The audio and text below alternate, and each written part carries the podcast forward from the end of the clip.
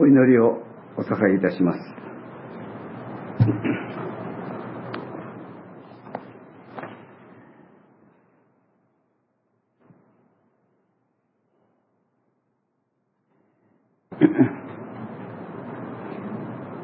イエスは彼が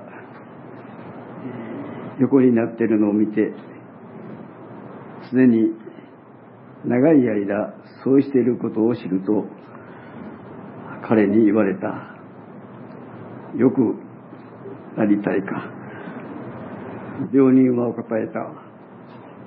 主よ、水がかき回されたとき、池の中に入れてくれる人がいません。引き受けると、他の人が先に降りていきます。イエスは彼に言われた。起きて床を取り上げ、歩きなさい。すると、すぐにその人は治って、床を取り上げて歩きました。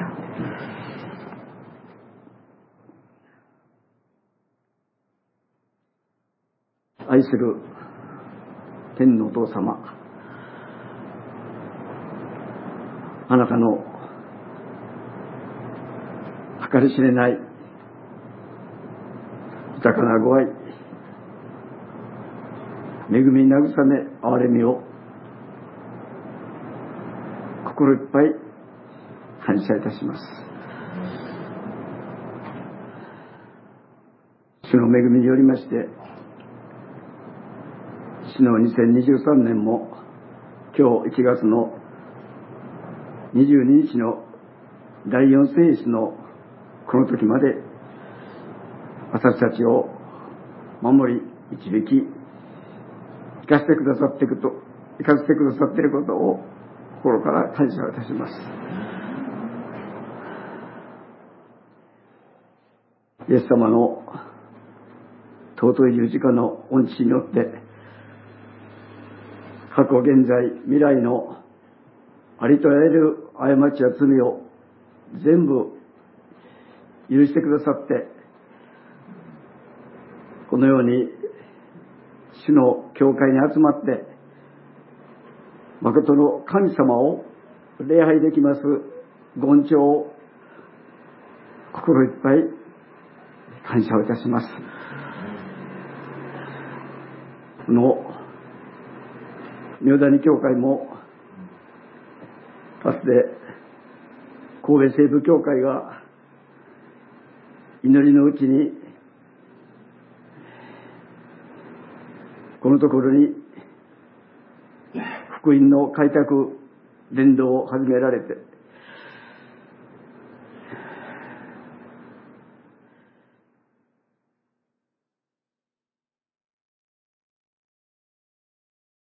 正津正夫先生、坂井先生、はじめ、兄弟姉妹たちが特別に神様から選ばれ導かれて、ここからこの教会が立ち上げられまして、今日まで多くの先生方、兄弟姉妹たちの祈りと懸命なる伝道によってここまであなた様がご教会を立て上げてくださっていることを本当に心から感謝をいたします。とりわけ私どもはユン先生、ハンナ先生、ご夫妻がこの日本よりもはるかに伝道牧会がしやすいであろうと思う韓国から全てを投げ打って日本選挙のためにおいでくださいまして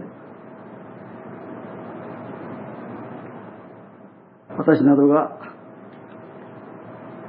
お呼びもつかない懸命な伝道牧会に当たってくださって、それこそ神経を注いで、まだ9年の間、使えてくださいました。本当に一生懸命、日本人の救いのためにお励みくださいました先生方でございますが、思わぬ病におかかりになって、人間的にはさぞ残念だったと思いますけれども、また、神様のお導きと見守りの中に健康が支えられ、新しい伝道の地に派遣されるであろうということを伺っております。まだまだ先生方の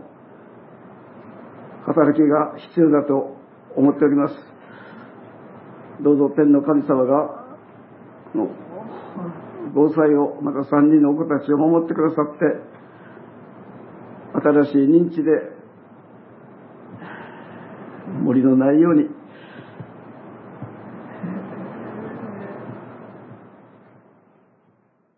伝道牧会にあなた様がお持ちくださることを合わせてお願いいたします。斉藤渉先生ご夫妻も当初からこの教会の協力牧師として良きご一緒されて来られました先生ご夫妻をさらにあなたが祝福してくださり尊くお持ちくださるようにまた加藤光先生愛菜先生若い牧師ご夫妻がこのところに派遣されるということを伺っております。このこともまた主から出たことであると信じております。どうぞ主よ。若い先生方を中心に今日まで導かれた信徒の兄弟姉妹たちが心合わせ力を合わせてこの明谷教会の健全な成長のために用いられてまいりますように心からお祈りをお捧げいたしますただいまうちのみひろこ姉妹が読んでくださったヨネの五章から慰めに満ち溢れる場所と題して、あなた様から与えられた御言葉を語らせていただきます。どうか、神様、御霊をもってこのしもべを助けてくださって、わかりやすく、信仰的に語ることができますように、お助けくださることを合わせてお願いをいたします。宮谷教会の兄弟姉妹たちの上にまたご家族の上に神様の祝福は豊かにありますことを信じております。この2023年1年も神の望みに期待してどうか信仰と望みにあふれた一年でありますように私たちを守り導いてください兄弟姉妹たちの心にある切なる祈りと願いと感謝に合わせて愛するイエス様の尊いお名前によってお捧げをいたします。アーメン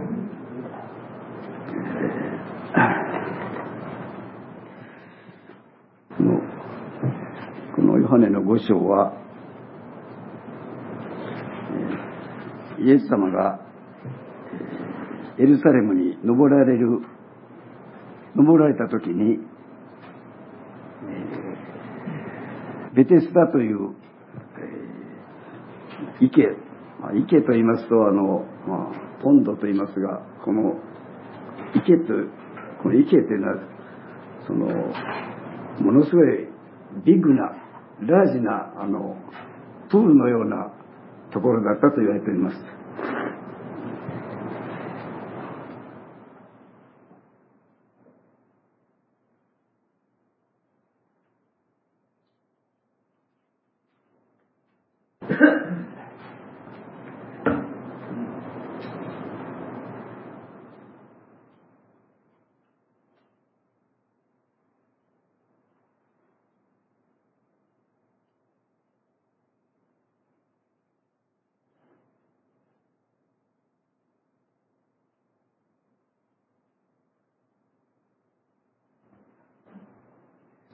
礼いたしました。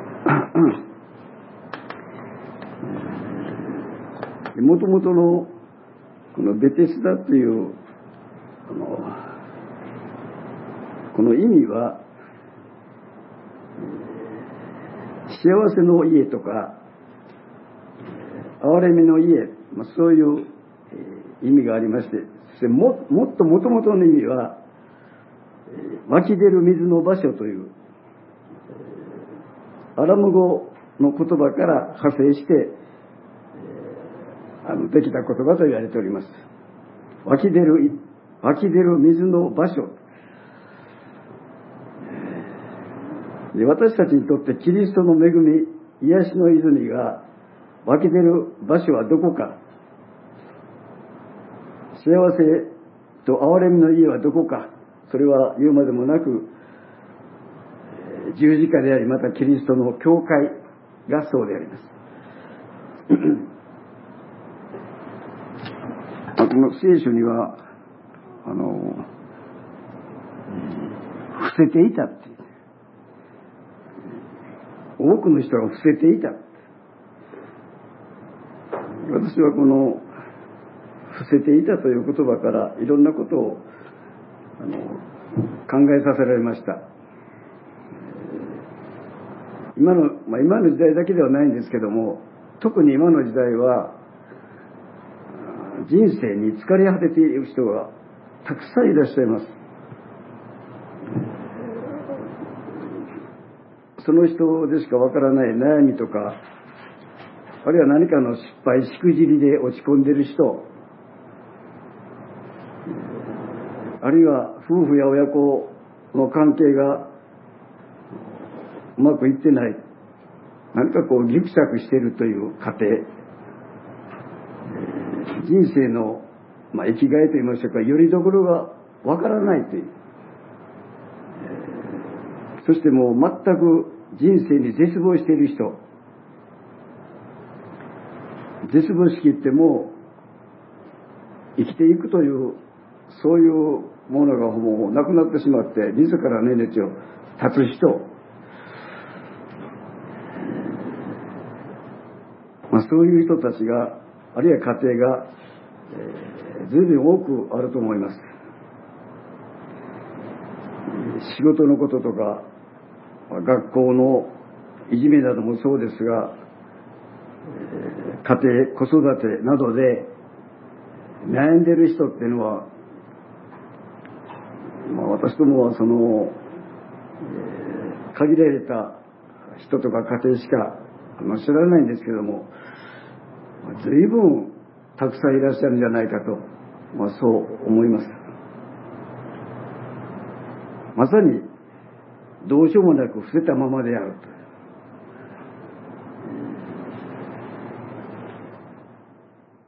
あるいはそういうことの中で欲求満とかストレスがいっぱい溜まって爆発して、まあ、いろんなその持っていきようがないっていう。まあ、そういう人たちがその集まっている場所がこのベテスタという場所であった。冒頭に申し上げましたように慰めと憐れみの幸せの家という意味がありますが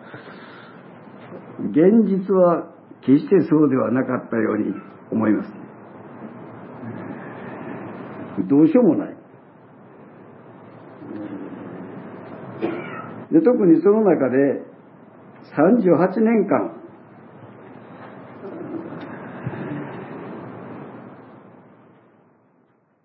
マスレーションにはそこに38年もっとありますが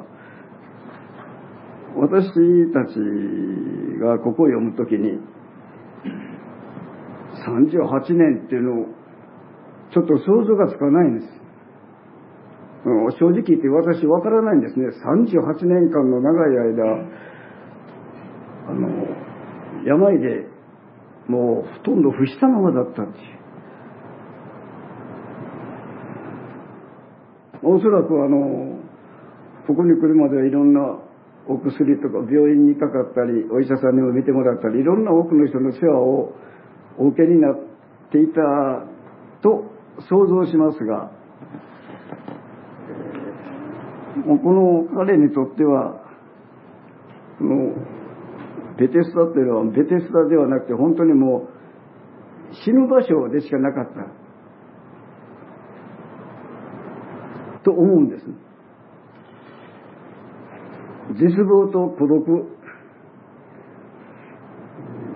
まあ、孤独死という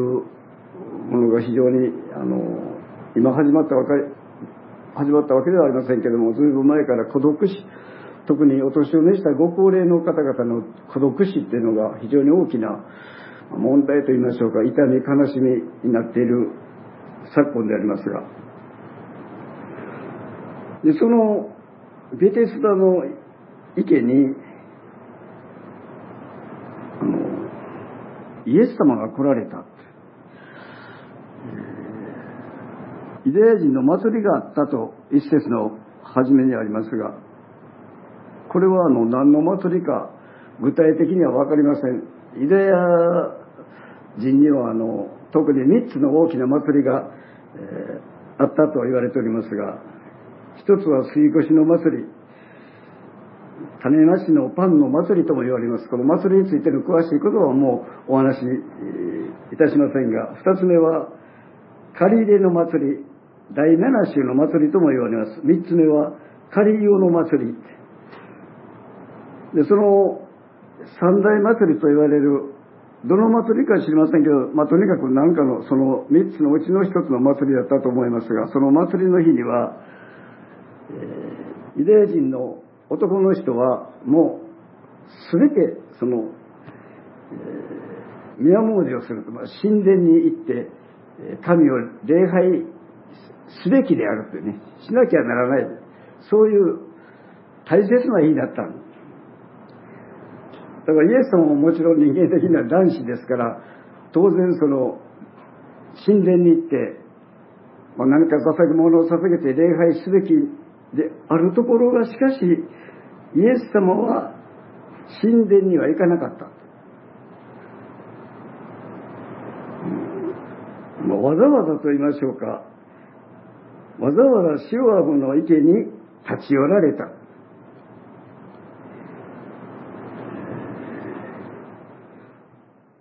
で、私はあの、イエス様何か気まぐれとかね、通りかかって、あ、あ、そうか、ここがシロアムの池かということで、急に、その、気持ちを変えて、神殿に行く前に、ふと立ち会ったのかと。とは思いません。イエス様は、もう最初からはっきりと、この日は、シロアムの池に行くんだというだからそのたまたまとか気まぐれとか偶然にイエス様がシロアムの池に立ち寄ったのではなりません。そうではない。んですこの30特にね38年間の病でどうしようもない孤独と絶望の中にいた人をに会ってこの人を元気にしてあげたいという気持ちでここに来たのではないかというのが私自身の、まあ、考えと言いましょうかあの教えられているところなんです。はっきりとした目的があった。すみません。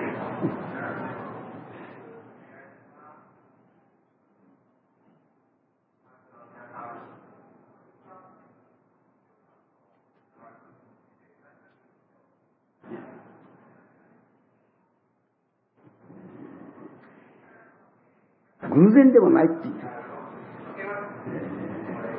あの、そのことを皆さんにしっかり、その、受け止めてほしいんですね。偶然ではない。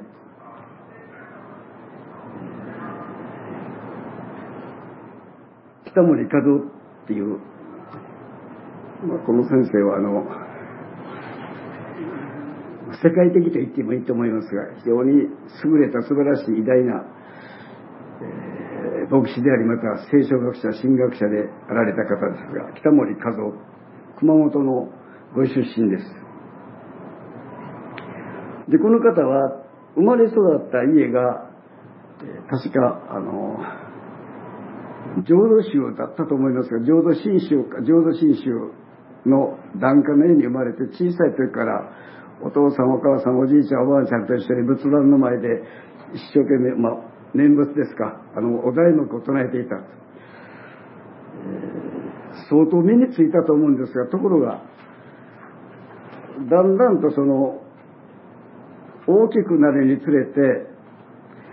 例えばその、中学生、高校生になった時に、あの、かなり身についているであろうその仏教のその教えとかそういうものがもう、あの、彼の生活から一切もなくなってしまったというのか、彼はその自分の生活の中で仏教の部も、言うことも感じることもなすことも何にももうなくなってしまっ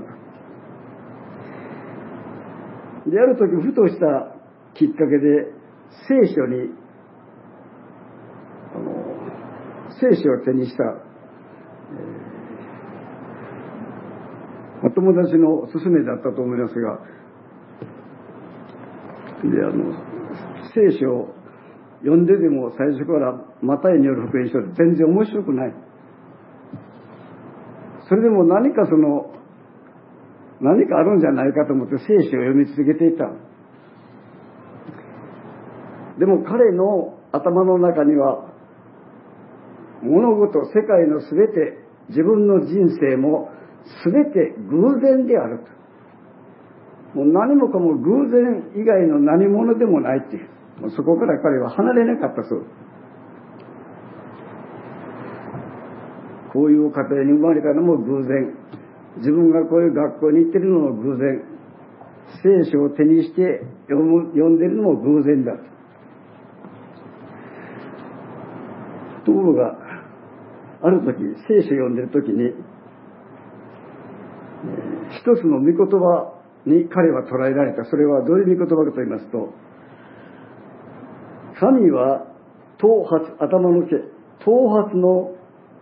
一本一本までもちゃんと数えてそれを知っておられるという言葉が聖書に出てきます。で、彼はびっくりしたんです。僕の頭の毛の一本一本まで数も、そして、全てを知っている神様がこの世界にいるのかと。彼は、あの、驚嘆して、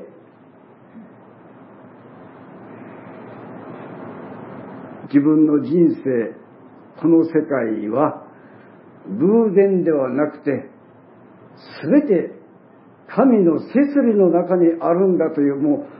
彼はそこからもうすっかり生まれ変わった。もう皆さんそういうことがあるんですね。なんかその、私もよくわかりませんが、何十年聖書を読んでても、キリストを信じない、神を信じない人、もう教会に何年も何でも来てても、あの、アーメンと信じない人、救われない人、なぜかなと思うんですけども、私もよくわかりませんが、とにかくこの先生は、17歳の時に、まあ、神と出会った。一つの、でもしかし髪の毛の全部を知って数えておられる神様と出会った。それでその彼はキリストに捉えられて悔い改めて洗礼を受けてクリスチャンになってやがて、まあ、大牧師と言いましょうか大神学者世界の北森稼働っていうですから皆さんどうぞあのぜひ理解して信じてほしい。物事には偶然がない必ずそこにはプロビデンス摂理の神の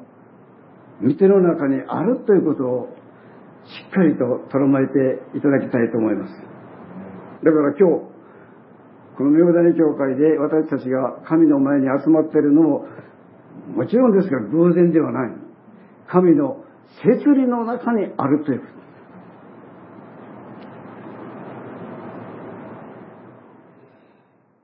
さてこの38年間の人のお話に戻りたいと思いますがだから彼がベテスタの池に伏していたことも皆さんこれ偶然ではないと思います。イエス・キリストに会うための場所であり時であったのであろうと思います。でこの人にとって一番辛かったことは何かと言いますともちろん病気も辛かったでしょうが自分のことに心を配ってくれる人が誰もいなかったということが一番辛かったんじゃないかなと思います。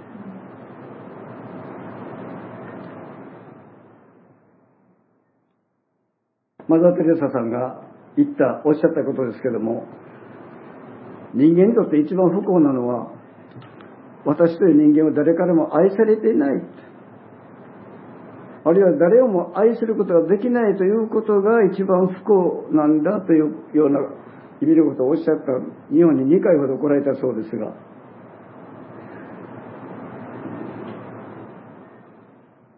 ですからその、まあ、この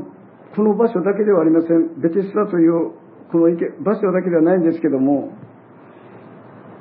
隣人隣人のために気配りする思いやり。それがもう全くなかったとここでは。まあそれこそ我先にという。ベテスダの池だけじゃなくてね大体あの私も含めて人間というのはどうしても自己自己中心のところがやっぱあるんですね。どうしても自分が可愛いっていう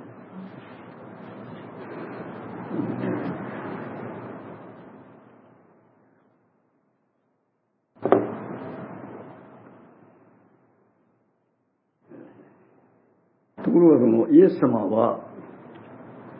どうすることもできない。皆さんイエス様という方は自分も人もどうすることもできないことをやってのけてくださる方だということ。自分という男はもう救いようがない。とどうしようもない。でもイエス・キリストはそういう私やあなたを愛して許して救ってくださるお方であるという。それはなぜか。十字架で死んだままでなくて復活したからですね。コリント第二の手紙の5章17節有名なお言葉ですが誰でもキリストにあるならばその人は新しく作られたものである。古いものを過ぎ去った身を全てが新しくなったのであると、まあ、これ口語訳聖書。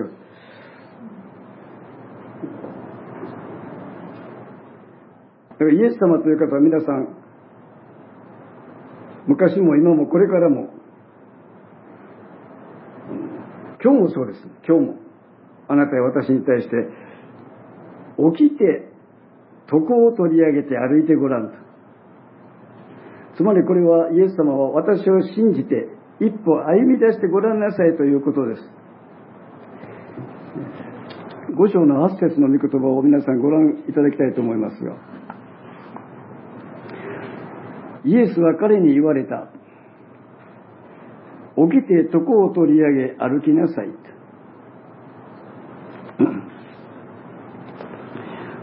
起きてというこれは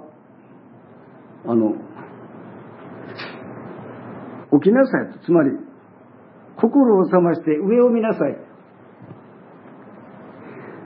上、上は何か、十字架であり、天を仰ぎなさいと。天を仰ぎ、十字架を仰いで、前に向かって歩みなさいと。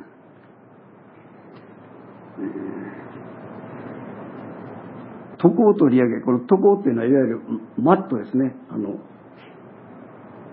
寝台の上にあの、置いてるマットのこと。マットを背負って立ち上がって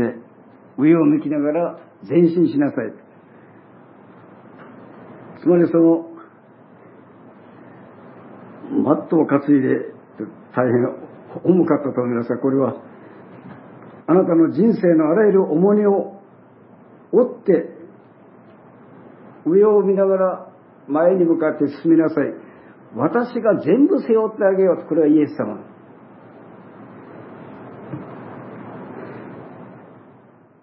あなた一人で重荷を負うんじゃない。私も一緒に追ってあげよう。一緒に追っていきましょう。で、これは、まあその、どうかわかりませんが、えー、まりこのキリストのおっしゃる通り、このイエス様という方がおっしゃる通りしたら大丈夫かなという、そんな気持ちにふとなったかもしれない。でも、彼は、アーメンと。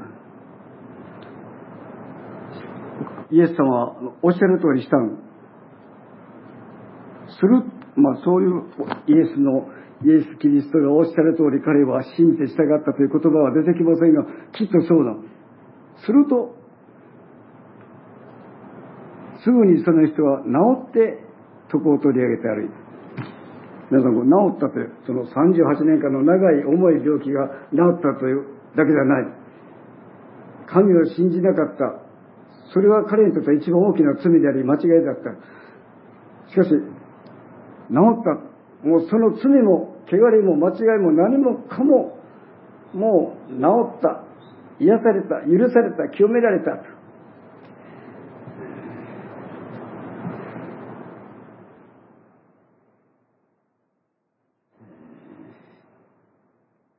イエス様という方は、今もそう。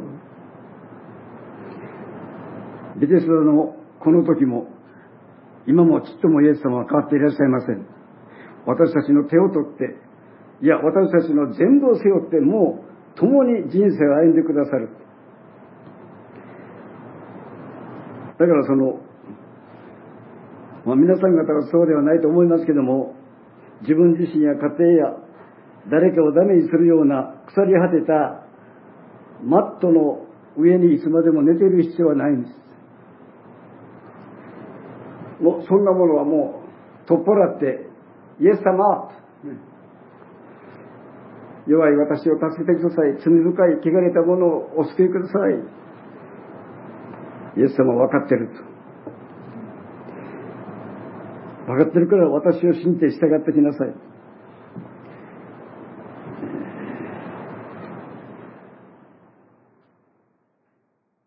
イエス様は、私や、あるいはあなたをダメにしているようなものがあるならば、その全てから立ち直してくださるお方ですね。復活のキリスト。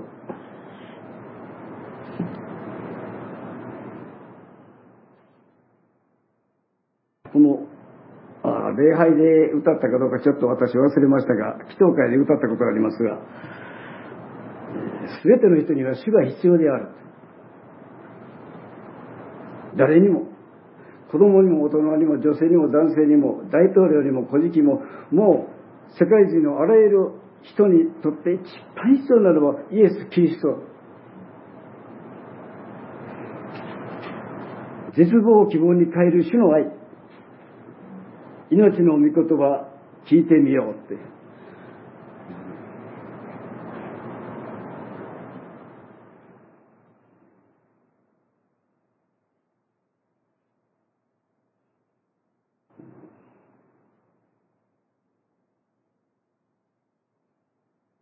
えー、っと、新生活にはないと思いますが、え、きっとないでしょうね。きっとないというのはおかしい表現ですが、ないと思いますが、えー、あの、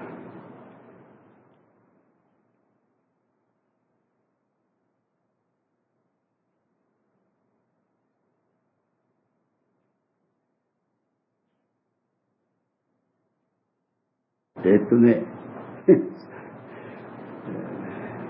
あ、そうそう、思い出しました。御恵みと御光っていう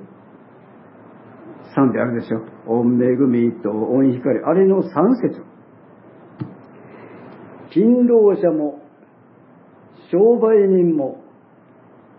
芸術家も、教員も、医者も看護師も保健師も弁護士も銀行マンも商社マンも証券マンも大学生も若者も老人も OL も政治家も官僚も科学者もあらゆる人にキリストは必要であると。もちろん、御恵みの賛美の中は、中にはあの、勤労者、商売人、芸術家、教員までしかないんです。ありとあらゆる人に、その人がどんな職業であれ、どんな年齢であれ、どんな性格であれ、とにかくもう全ての人、あらゆる人にはもう絶対にキリストが必要であります。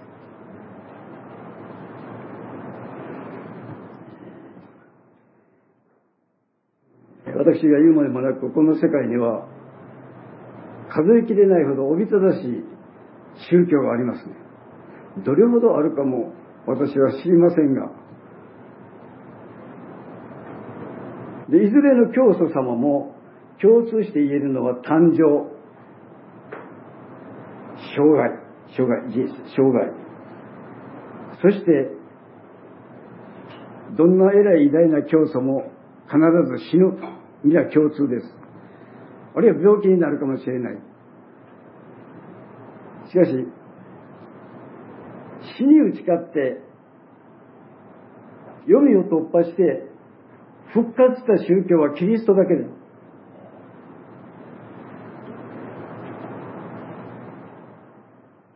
教祖が復活したという話は聞いたことがありません。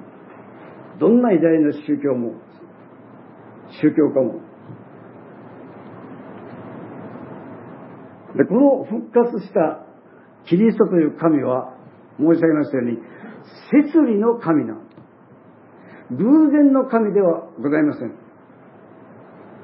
プロビデンスの神です。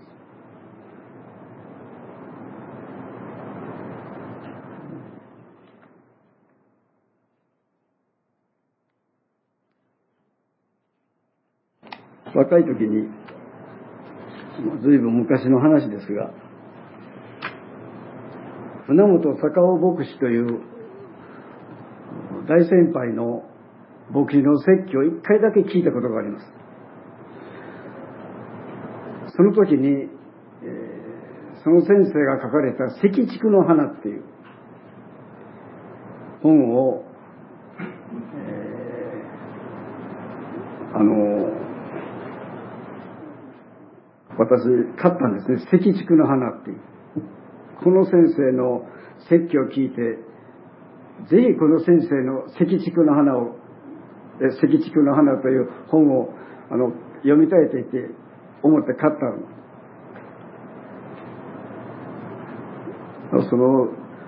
赤竹の花という本は本当すごい素晴らしい。ところが、最近、この先生が書かれたもう一冊、何冊か書かれてますが、もう一冊の本をあの、買って読みましたよ愛は溢れるという。で私、この愛は溢れるという、あの、本を読みながら、あの、涙が止まらなかった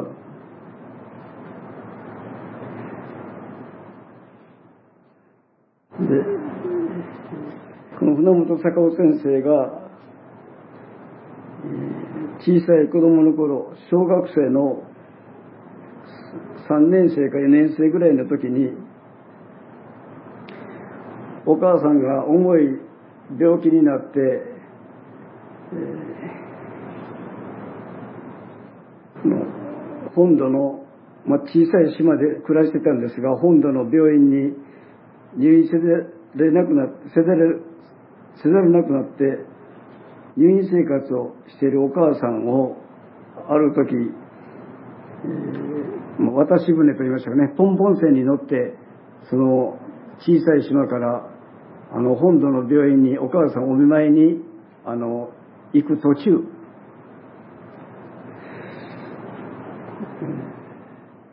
一人の見知らぬ外人さんから坊やこれお読みになってください。とてもあのいいことが書かれてますよって言って膝の上に置いてくれた。その優しい外人さんがね小学校の小さい少年にどうぞって。それ後で分かったことはそのチラシというのがキリスト教のトラクトだった。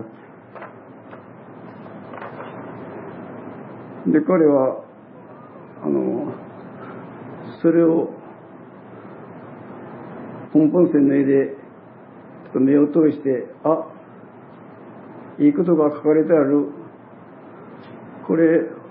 お母さんに読んであげよう。ということで、えー、病院に行ってお母さんにイエス様の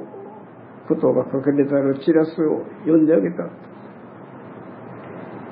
お母さんはすごく感動して重い病気の中でああいいことが書かれてあるねこんな神様がいらっしゃったら。私も知りたい救われたいなって。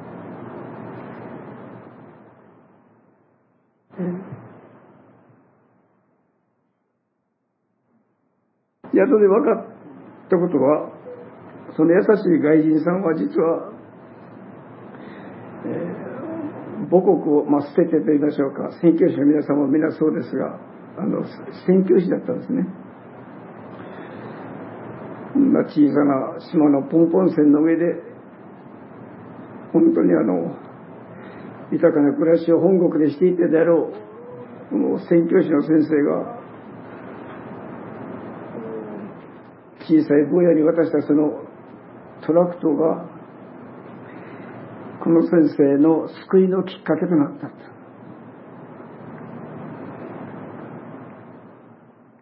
だからまあこれ余談余談ですがトラクトなんて何千枚向こうあってもどうにもならと金と時間がもったいないそんなことはない。やがてこの船本坂尾先生は牧師になりました。とても素晴らしい牧師さんだったそう。で話はあの飛んで申し訳ないですが今年阪神大震災の28周年を迎えました。当時西宮聖夜教会は全会の認定を受けました。私どもも、えー、教会で暮らしてましたけども教会で生活できなくなりもちろん礼拝もやがてできなくなりまして礼拝の場所を、え、どっか探さなくてはならないっていう、えー、夫婦で、まあ、あちらこちらあの信徒の皆さんにも助けてもらって、えー、あの礼拝の場所を探し当てましてそこで礼拝をあの守ることができましたあの実は一回も礼拝休んだことがないんですね。そしてもうほとんどの人があの当時の礼拝に震災前に礼拝出席した人のほとんどがもう礼拝に出席して休んでいなかった遠い遠いも京都とかですね遠いとこ大阪の端の方からもあの礼拝に来られてたんですがやがてその礼拝のできなくなりましても困ったなってあのお祈りしてた時に実は私の頭にふっと浮かんだことがあそうだあの母校の礼拝堂はどうかなと思った。あそこを使わせてもらえへんかな。でも無理やろなと思ったんですけどもまあ断られてダメ元やと思ってその学校の、え、進学部の宗教総務課に行きましてあのカクカクしかじかで礼拝する場所がなくて困っておりますと。もう教会堂は壊れて使えません。あのあのランバス礼拝堂を使わせてもらえないでしょうかって。もうあのそれから必死の思いでお願いした。恥ずかしい話ですが在学中にランバスランバス礼拝堂にも宗教総務のそういう事務所にも一回も入ったことはない。恥を忍んでしかも卒業証書を持って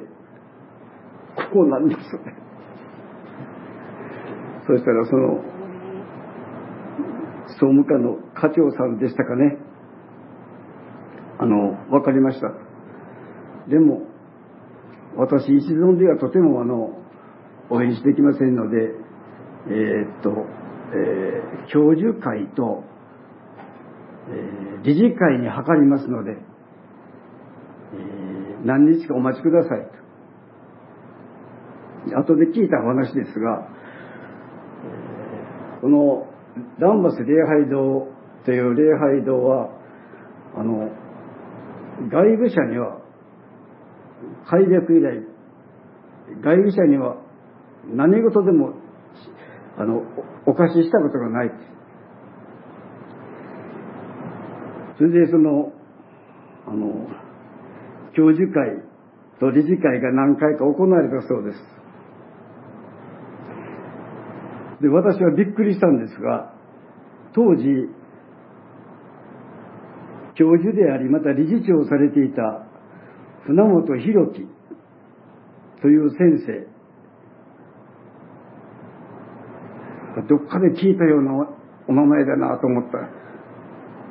あの時の船本坂尾先生のご子息が博樹先生だった私はもうびっくりして。でその船本博樹先生が直接私に会ってくださって。事情が事情だからとりあえず使ってください。でもあの10時までにしてください。朝のね。10時まで先生何時からですかって。8時半からしてくださいって。うわーでも、まあ、でももうあの時間なんか問題ではないって分かりました。それでその亡きその船本弘樹先生が随分奔走してくださったんですね。それで、え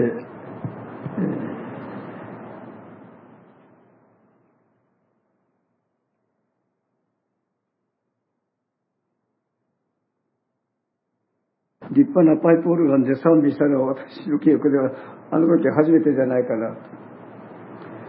聖歌隊の皆さんもパイプオルガンであの賛美をされたのはおそらく初めてじゃないかなと私は思いますけども、まあ、そういうことはとりあえずですね、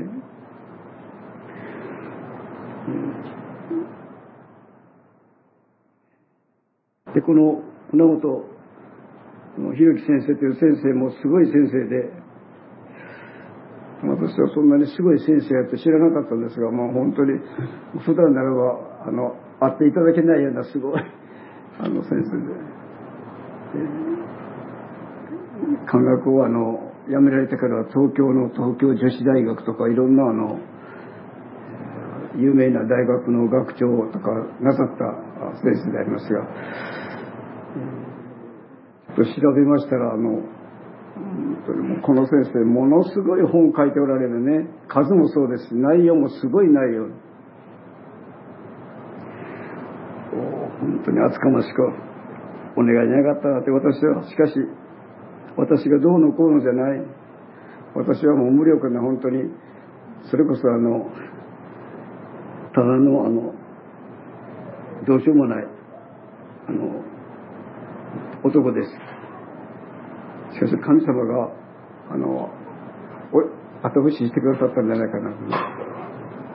まさに皆さんこれ偶然ではない。ずーっとつながってる